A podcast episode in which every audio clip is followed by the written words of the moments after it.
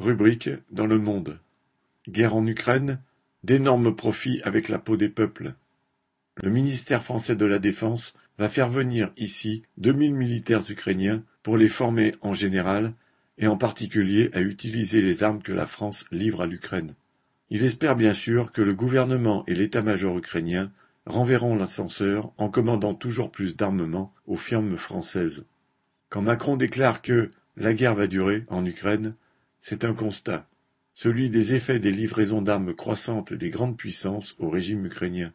C'est aussi un souhait à peine déguisé, car au fil des mois de combat, les carnets de commandes des industriels de la mort du monde entier n'ont cessé d'enfler, au point qu'ils n'arrivent plus, dit-on, à satisfaire la demande.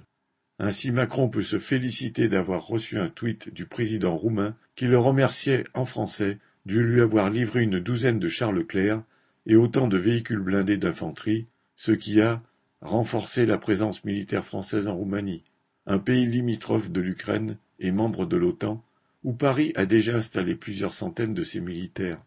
La guerre en Ukraine et les risques bien réels qu'elle déborde, on sait par exemple que les frappes ukrainiennes s'intensifient sur les régions frontalières de Russie, dont la Crimée, offrent une occasion rêvée aux États occidentaux d'élargir leur clientèle militaire dans la région.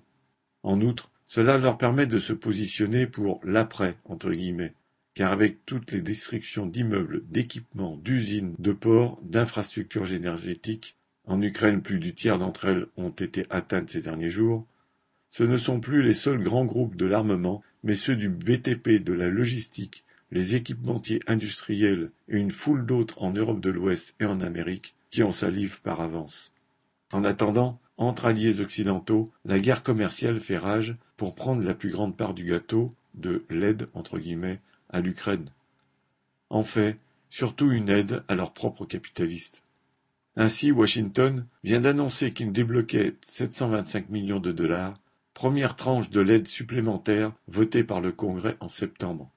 Elle inclut 23 000 obus, 5 000 mines anti-chars téléguidées, 200 véhicules de transport militaire Humvee des batteries de missiles air-sol devant suivre.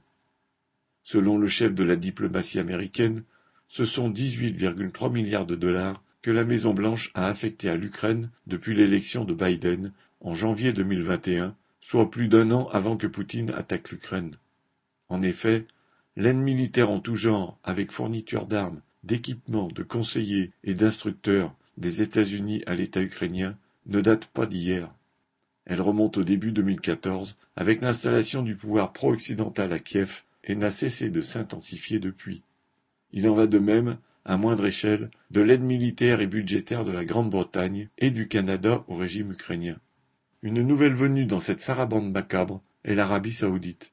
Elle verse à l'Ukraine 400 millions de dollars d'aide humanitaire, entre guillemets, sans préciser si elle préfère garder ses armes, fournies par la France, la Grande-Bretagne et les États-Unis, pour massacrer les Yéménites ou son propre peuple.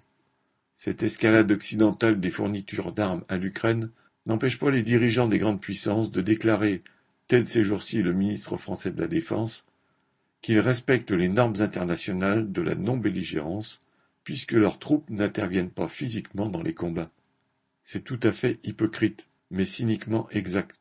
L'Occident impérialiste affronte la Russie par Ukraine interposée, ce qui signifie concrètement en se servant des civils et soldats ukrainiens comme à canon. On estime qu'environ 65 000 soldats seraient déjà morts dans chaque camp et que les blessés se comptent par centaines de milliers.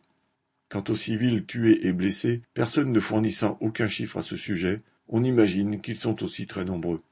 Alors que les industriels de l'armement français, britannique, américain, allemand et autres publieront leurs résultats annuels, qui devraient très nettement progresser, on pourrait essayer de diviser ce monstrueux total par le nombre estimé de victimes pour se faire une idée de ce que la peau d'un être humain rapporte de profit aux capitalistes. Pierre Lafitte